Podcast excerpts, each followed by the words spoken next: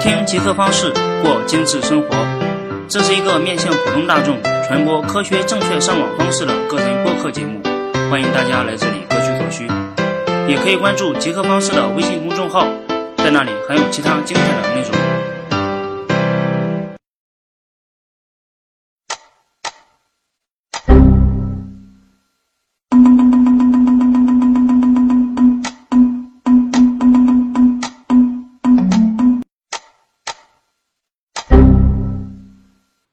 这首音乐是不是比较曼妙呢？但是我们在现实中还是比较讨厌这类声音的。欢迎来到最新一期的集合方式，我还是那位程序员老王。呃，按照惯例，我还是先感谢一下在前几天在节目和微信公众号里为我打赏的几位朋友。呃，他们网名分别是月春雪、青影下划线 PN、木有今天、爱咋咋地、一鸣和 Green King。非常感谢你们支持我的劳动。呃，好，咱们开始今天的节目。这期节目的目的呢，是让你放弃使用 Windows 系统，改用其他的操作系统。呃，可能对于一般的电脑用户，不用 Windows 系统可能很难接受，感觉难以置信。不用 Windows 系统还怎么活呀？对于这类用户，我也很难说服你，Windows 的确也比较好用，也非常的适合你。但是如果你是一名极客，喜欢探索新知识，我都建议你放弃使用 Windows，还有比微软更好的产品在等着你。我就是在体验到其他的操作系统的魅力之后，完全的放弃了 Windows 系统。所以这期节目我就把我的一些想法分享给大家。放弃使用 Windows，你不但不会死，还会活得非常的舒展。Windows 系统做的当然非常的好，从某些方面说已经足够优秀了。但凡事都害怕比较，一经比较。Windows 的各种缺点都暴露出来了。对于电脑来说，也就是理科生经常称呼的计算机，它的操作系统也有非常多的流派，就像咱们现实世界中一样，比如如来佛、上帝、真主，他们都用各自的方式来定义这个世界，并留下了一大堆的经书来解释这个世界。我们的操作系统也是一样的，而 Windows 系统并不是一个主流的流派。只是 Windows 用户比其他的用户人使用的多而已。如果细说，Windows 系统只是一般用户用的人多，在其他领域，Windows 所占的份额相当的少。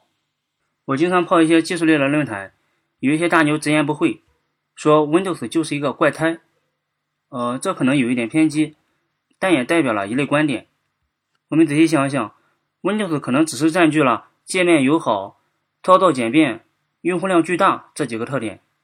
这几个特点也很能抓住一般用户的心。如果你是一名极客，或者单纯的想学习计算机方面的知识，我更倾向于你去学习和使用 Linux 这个操作系统。呃，严格说，应该叫做 GNU Linux。这个系统能让你的知识扩展延伸的很远很远。为什么说 Windows 不适合极客，或者说不适合来研究计算机方面的知识呢？因为 Windows 和 Linux 在出发点上针对的用户就是不同的。Windows 是把用户当做傻子来对待，傻瓜式体验嘛，一看就懂。而 Linux 把用户当做朋友来对待。你看我们的 Windows 系统，老人和小孩都能使用，很容易上手。一个三四岁的小孩子，简单摸索一下就能找到游戏在哪个地方，非常的亲民。但是除了这些呢，呃，待会我们慢慢讨论。但是 Linux 系统呢，你怎么对待它，它就怎么对待你。如果你愿意和它并肩作战，可以做出很多个奇迹出来，其中的乐趣要比 Windows 多太多了。下面咱们重点说一下极客为什么不值得长久的在 Windows 上打转。最直观的，Windows 下的生态环境实在太糟糕了。我们每天操作电脑，实际上并不是跟这一些硬邦邦的硬件设备直接打交道，而是跟电脑里面的操作系统打交道。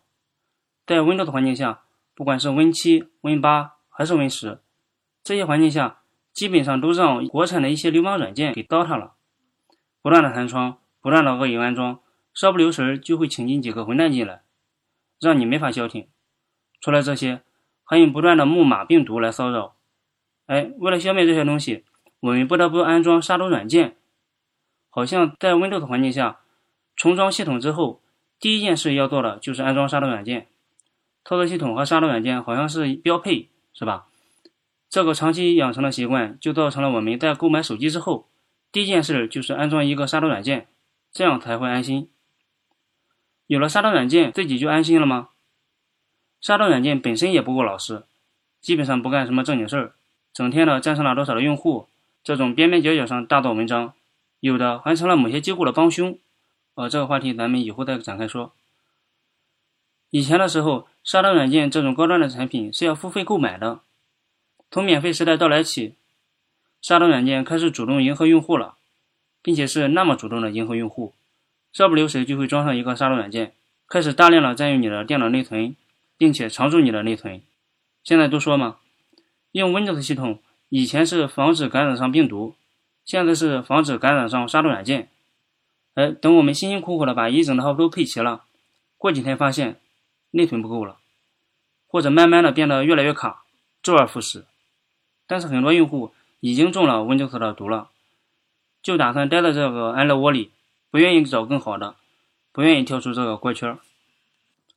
说完了 Windows 上的生态环境，Windows 本身也是有各种各样的毛病，有漏洞本身没有错，及时打上补丁就行。但是 Windows 系统本身就很危险，安全隐患非常大。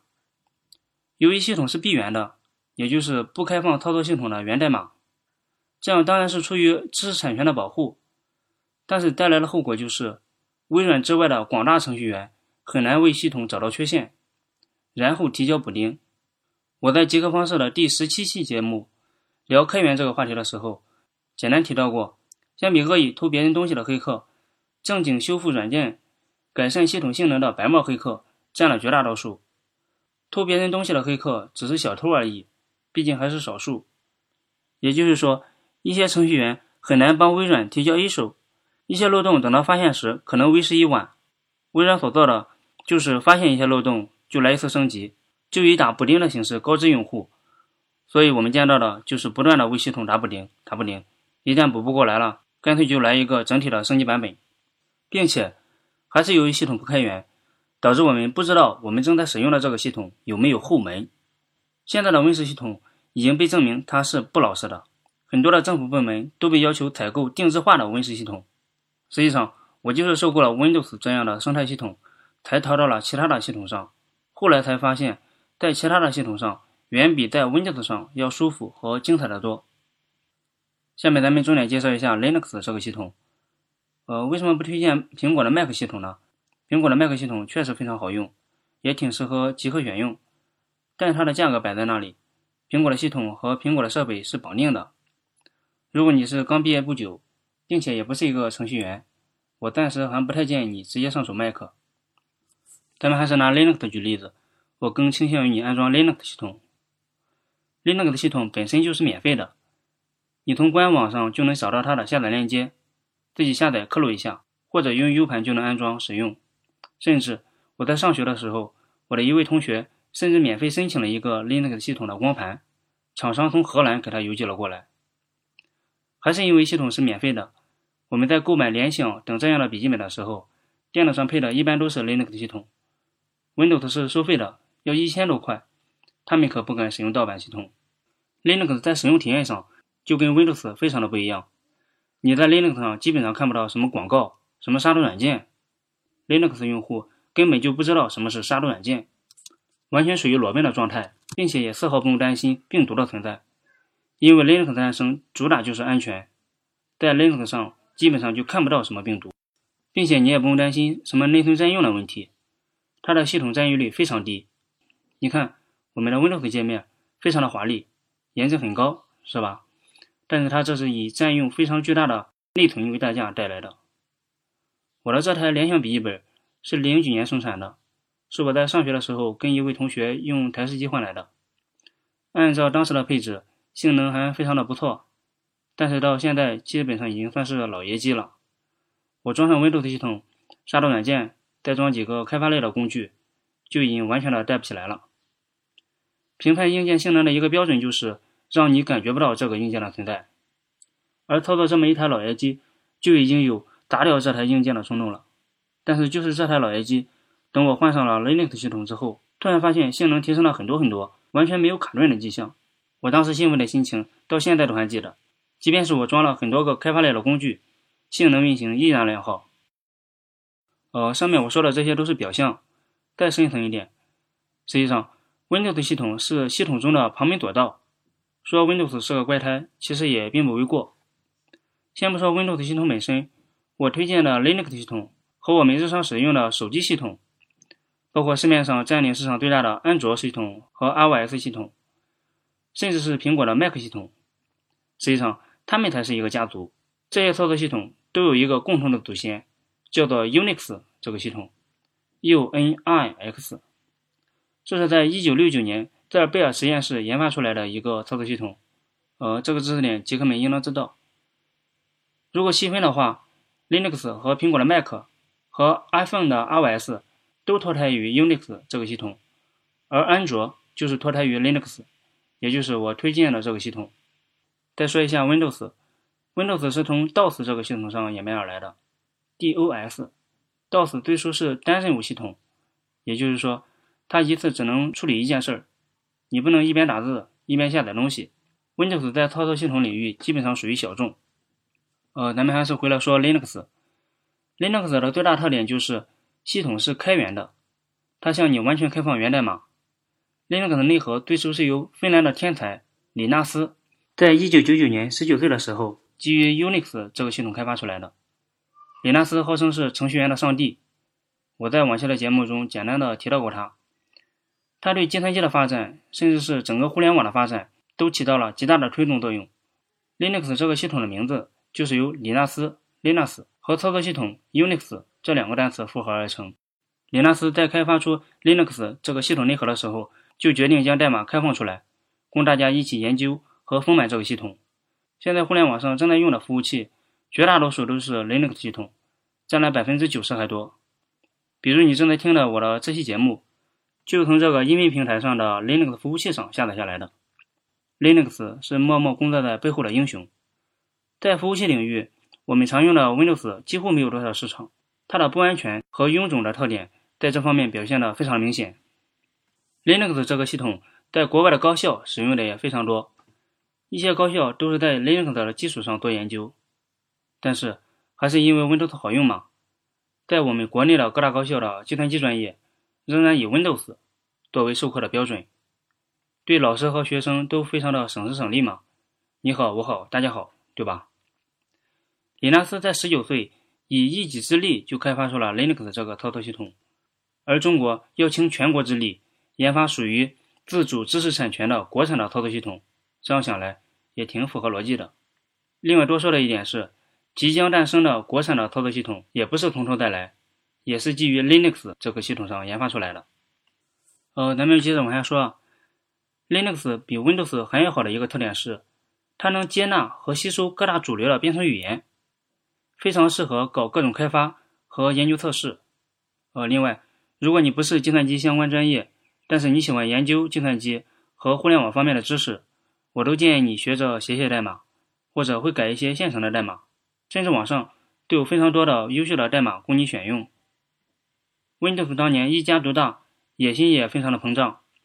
他一心想做出一个帝国出来，他也开发了对应的编程语言，也就是 C# 和 .NET 框架。但是条件就是，它只能运行在 Windows 这个平台上，其他系统一概不支持。他打算用这种方式巩固微软帝国。微软跟其他的编程语言也非常的抵触。早年 Java 刚刚诞生的时候，微软有一段时间跟 Sun 公司打得火热。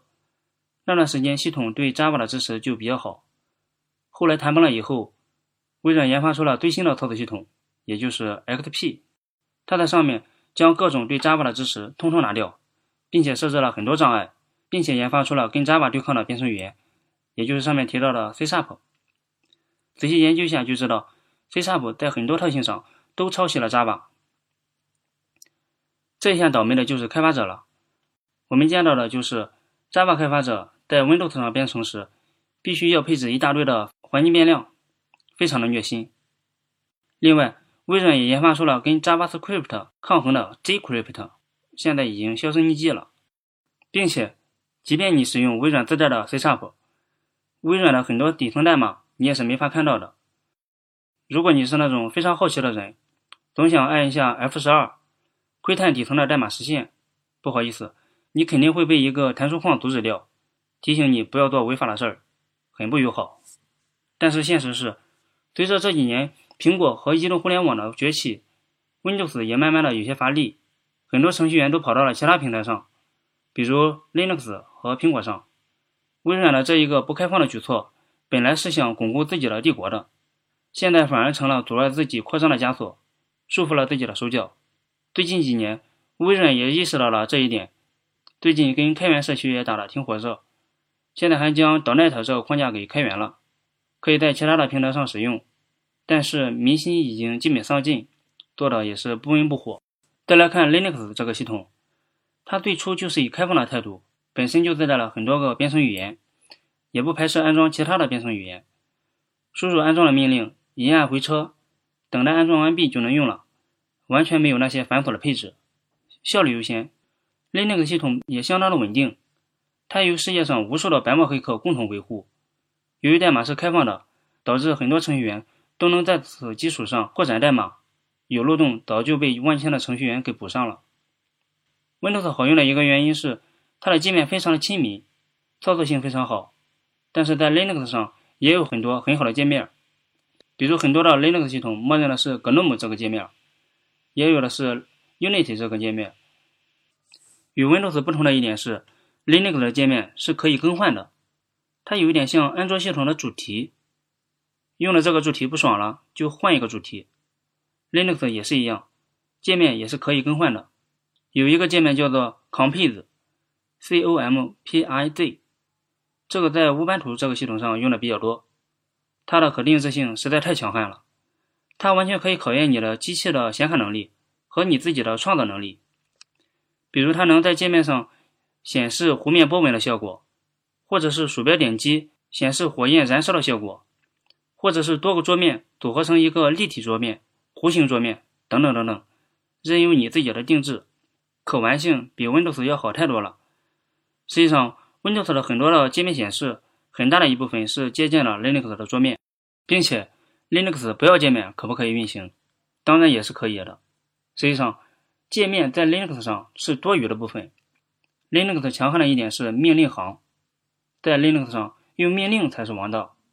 Linux 命令也不难学，常用的也就那么几个。而界面在 Linux 上只是一套可以更换和随时可以卸载的软件，不像 Windows 那样，界面挂掉了。整个系统都不能用了，并且界面要占用很大的一部分内存，在 Linux 上不怎么建议你用界面来使用这个系统。Linux 还有一个特点是，它的稳定性实在太强了。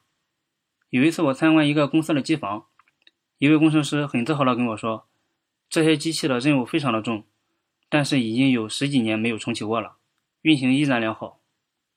我当时也知道 Linux 系统非常稳定。但是听到这句话时，还是挺震撼的。正因为这个原因，Linux 被各大公司作为服务器的首选。所以，如果你的工作跟计算机有点关系，你更应该接触一下 Linux 这个系统。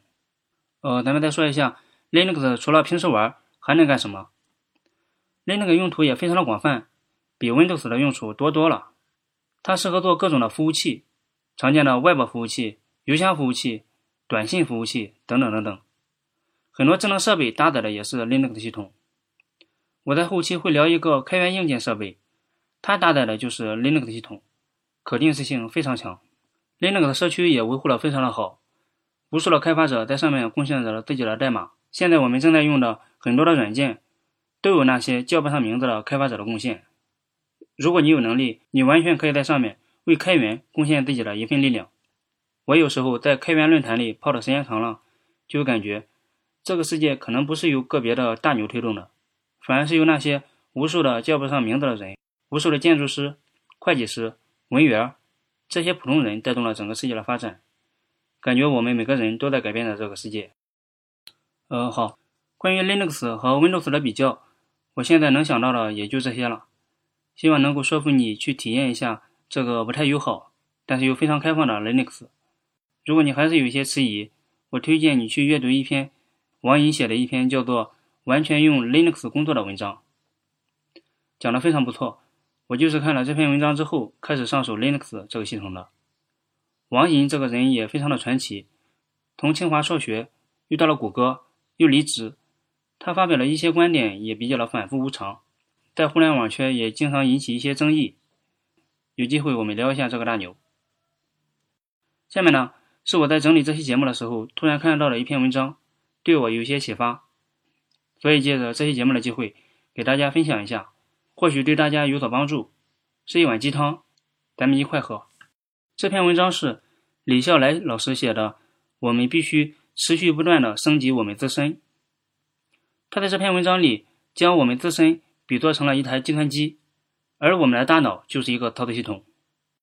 他还将我们的记忆力比作成了内存容量，将笔记和藏书比作成了硬盘，将我们的沟通能力比作成了能与外界交流的网卡等等。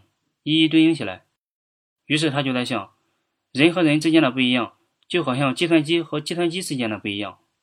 有些人的中央处理器要更大一些，有些人的内存容量要更大一些，有些人的硬盘空间要更大一些，有些人的显示器要更漂亮一些，有些人的打印机又相对比较高效，有些人配置了网卡可以联网，有些人则不能联网，有些人的带宽很足，有些人的带宽很小。有的人在互联网上，有的人在局域网里。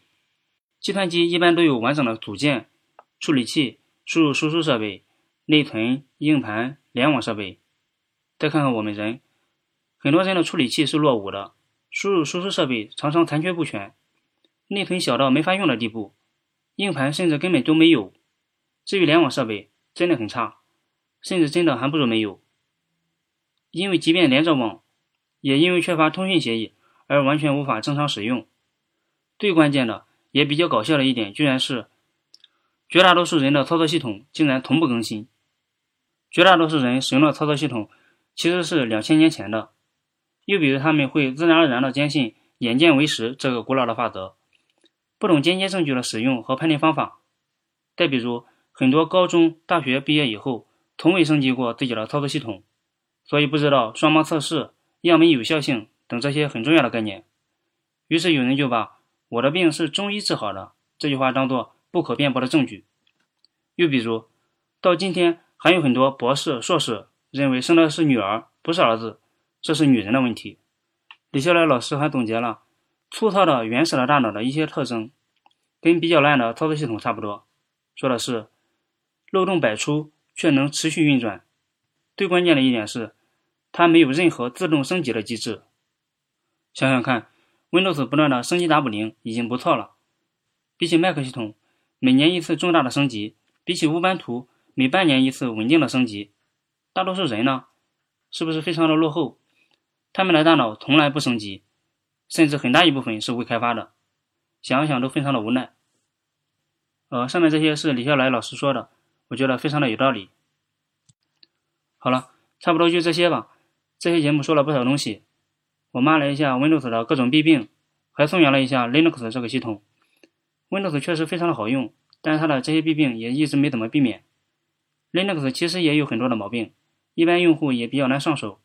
但是如果你愿意花一点时间研究一下它的使用哲学，就跟当初我们上手 Windows 这个系统那样，你就会发现 Linux 世界的魅力。赶紧抛弃 Windows 吧，真的不值得在上面花费过多的时间。好了。这期节目就是这些。如果上面这些小经验对你有所帮助，也可以对我进行一点小额的打赏，支持我为你做出更好的节目。感谢大家的收听，我们下期不听不散，拜拜。